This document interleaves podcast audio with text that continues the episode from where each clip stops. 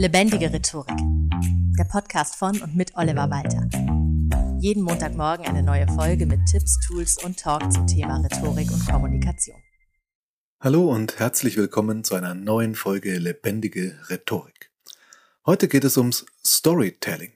Darum, wie du eine Geschichte so erzählst, dass sie die Leute mitreißt. Lange noch bevor Menschen die Schrift erfunden haben, haben sie sich in Geschichten ausgedrückt. Am Lagerfeuer und auf Marktplätzen, da versammelten sich nicht nur die Kinder um einen Erzähler oder eine Erzählerin, die oft in Versform Lieder und Geschichten vortrugen. Die Versform half dabei, sich den Text besser zu merken. Man sprach in Hebungen, in Jamben und Trochäen, weil der Rhythmus, sobald man ihn verloren hatte, sofort klar machte, dass man offensichtlich was vergessen hatte. So verwundert es auch nicht, dass Homers Ilias, die Geschichte vom Trojanischen Krieg, von Achilles, dem fast unverwundbaren Helden, und dem listigen Odysseus und seinem trojanischen Pferd auch in Versform verfasst war. Es ist nämlich das erste uns bekannte schriftliche Werk unseres Kulturkreises, also sozusagen die Geburtsstunde der geschriebenen Geschichten, und ist vermutlich aus zuvor rein mündlich überlieferten Geschichten hervorgegangen. Wir Menschen lieben Geschichten, zum einen ganz banale Krimis und Romantikkomödien, manche mögen sogar die mit Adam Sandler, zum anderen aber auch die Dramen von Schiller oder die Scheibenweltromane von Terry Pratchett. Wir wollen wissen, wie die Geschichte ausgeht, lernen aber oft auch etwas dabei. Über die Welt oder noch besser über uns selbst. Der Ablauf einer Geschichte bleibt uns viel besser im Gedächtnis als abstrakte Theorie, weil eine Geschichte uns immer auch emotional mitnimmt. Es gibt tatsächlich Studien, die zeigen, dass Kinder sich von einem Museumsbesuch deutlich mehr Details gemerkt haben, wenn die Eltern ihnen Geschichten erzählt haben, statt nur die blanken Zahlen, Daten, Fakten aufzuzählen. Deshalb solltest auch du Geschichten erzählen, im beruflichen wie auch privaten Umfeld. Weil du deine Kunden mit Best-Practice-Beispielen nicht nur rational überzeugen, sondern tatsächlich emotional begeistern kannst. Wenn du davon erzählst, zum Beispiel, wie du letztes Jahr bei einem ganz ähnlichen Kunden vor diesem oder jenem Problem standest und es dann zusammen mit dem Kunden gelöst hast. Und wie froh der Kunde heute noch ist, diese Lösung umgesetzt zu haben. Das ist dann so ein bisschen das, und wenn sie nicht gestorben sind, dann leben sie noch heute, was du so aus den Grimmschen Märchen vermutlich kennst. Erzähl aber auch gerne Privatgeschichten, denn nicht nur Kinder lieben Geschichten. Wenn du von deinem Urlaub erzählst, ist es viel lebendiger, wenn du nicht nur sagst, es war heiß, das Meer sehr erfrischend und das Hotel super. Sondern wenn du erzählst, was alles passiert ist. Wie ihr ab München Verspätung hattet, aber damit viel Glück und dank einem supernetten Airport-Mitarbeiter doch noch gerade so den Anschlussflug in Frankfurt erwischt habt. Und wie ihr dann ewig auf das Hotel-Shuttle warten musstet, weil der eine Reifenpanne hatte. Dann aber, als ihr endlich am Strand wart, einfach alle Strapazen vergessen waren, weil es da so traumhaft war und ihr euch gleich in die Wellen geworfen habt. Da ist Emotionalität drin. Das ist eine spannende Geschichte, bei der man mitfiebert.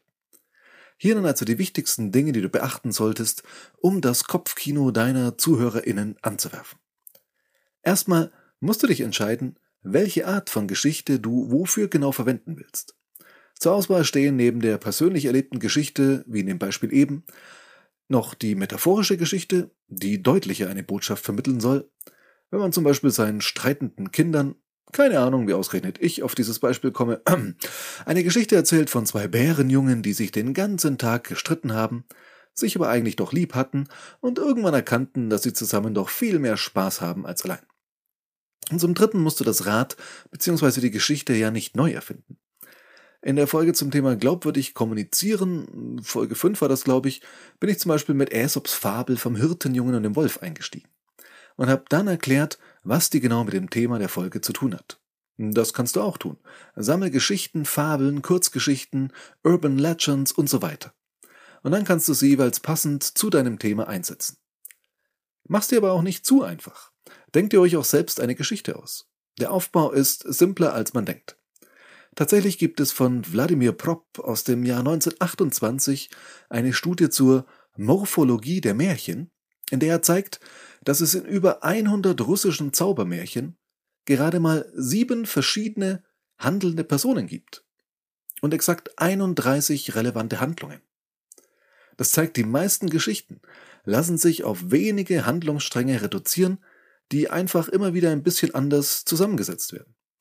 Es sind im Endeffekt immer wieder dieselben Geschichten, nur unterschiedlich ausgeschmückt. Ein Beispiel aus der Popkultur gefällig. Was sagst du zu der These, dass drei der erfolgreichsten, bekanntesten und beliebtesten Geschichten des 20. Jahrhunderts im Großen und Ganzen ein und dieselbe sind? Und zwar spreche ich gerade von Der Herr der Ringe, Star Wars und Harry Potter. Dreimal die klassische Heldenreise.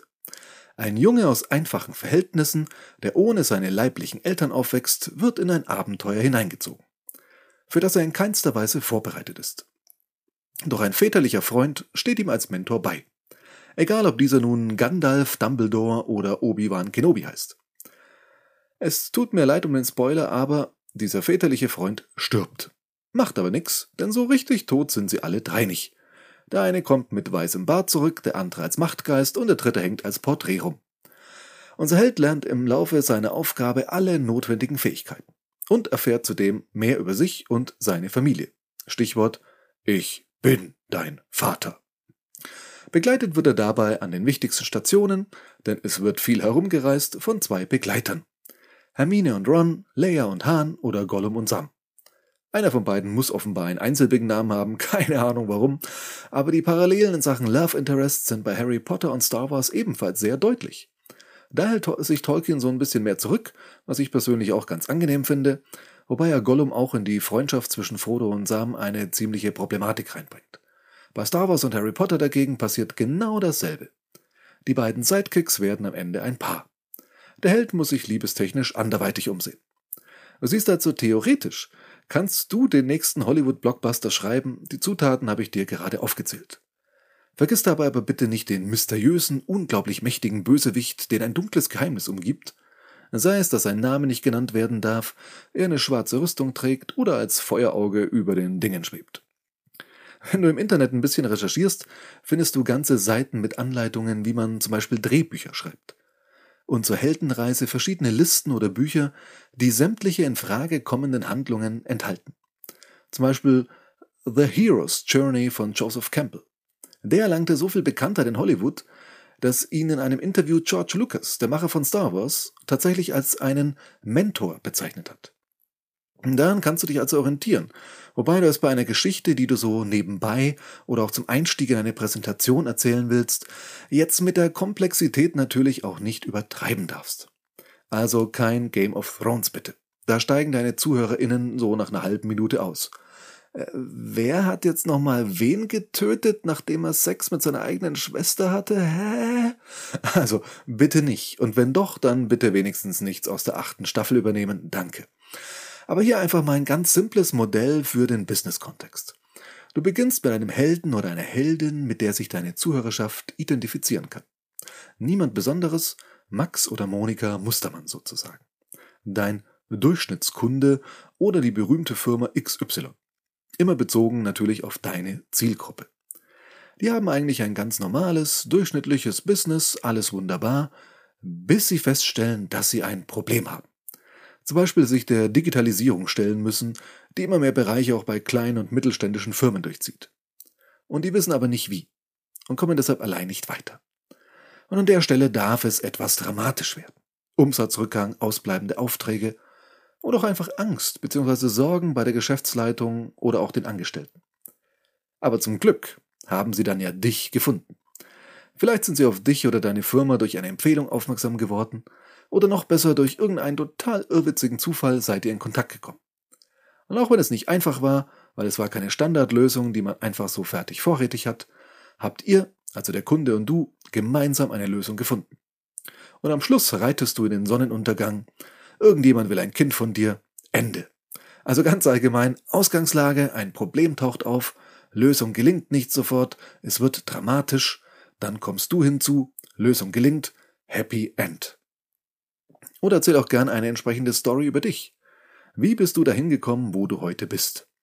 Bestimmt kennst du den Mythos von der Firma, die in der Garage gegründet wurde. Hewlett Packard, also HP, bauten tatsächlich in einer Garage ihre ersten Produkte. Auch Apple begann so und auch von Bill Gates wird es ja gerne so berichtet. Und siehe da, die Garage ist inzwischen ein echter Mythos. Gegenüber dem Wall Street Journal sagte Jeff Bezos, der Gründer von Amazon, einmal, dass er sich für den Beginn seiner Firma extra ein Haus mit Garage ausgesucht hat, um später auch mal über sich eine Garagengeschichte erzählen zu können. Kein Witz, so iconic ist die Garage für Gründer im Silicon Valley also bereits. Wo kannst du seine Geschichte noch nutzen? Ja, zum Beispiel auch in einem Bewerbungsgespräch. Auf Fragen wie, warum haben Sie sich ausgerechnet bei uns beworben? Erzähl doch gerne ausführlich, dass du schon als kleines Kind die Werbespots der Firma gesehen hast. Ich kenne zum Beispiel Leute hier bei mir in der Gegend. Ich bin jetzt nicht so weit weg von einer der beiden großen bayerischen Automobilmarken. Bei diesen Leuten ist es halt so, dass sie schon seit ihrer Kindheit Fan der Marke sind, bei der sie jetzt arbeiten. Und wenn dem wirklich so ist, dann verkauf sowas auch gerne in eine Geschichte. Oder wie du dazu gekommen bist, genau diesen Job zu erlernen. Auch bei einem ersten Date macht sich eine Geschichte gut. Wieso hast du gerade mich auf dieser Online-Dating-Plattform angeschrieben? Fand ich halt interessant, ist sehr kurz und ja, jetzt nicht wirklich spannend, erst recht nicht emotional. Wenn du erzählst, dass du schon eine Weile bei diesem Portal angemeldet warst, aber nie jemand wirklich Interessantes dabei war und du eigentlich schon mit dem Gedanken gespielt hast, dich wieder abzumelden und dann plötzlich das Profil deines Dates gesehen hast und dann einfach eine Nachricht schreiben musstest, dann ist das eine Story. Also erzähl da keine Märchen, aber wenn es so war, dann mach auch eine Geschichte daraus. Apropos Märchen. Auch Ausreden funktionieren viel besser, wenn du sie als Geschichte verpackst. Du siehst vom ersten Date zum Thema Ausreden, komme ich ohne Überleitung. Äh, ja, äh, sowas habe ich schon in der Schule gemacht, also weniger Dates, sondern Ausreden. Geschichten erzählt, um mich rauszureden. Ich habe nicht einfach gesagt, ich habe die Hausaufgaben vergessen, sondern erzählt, dass ich die gestern echt machen wollte aber dann musste ich meiner Oma dringend helfen, Öl für den Ofen aus dem Keller zu holen und dann auf dem Heimweg ist die Kette meines Fahrrads. Na gut, ein paar Mal hat das funktioniert, irgendwann dann nicht mehr. Es hat halt alles seine Grenzen.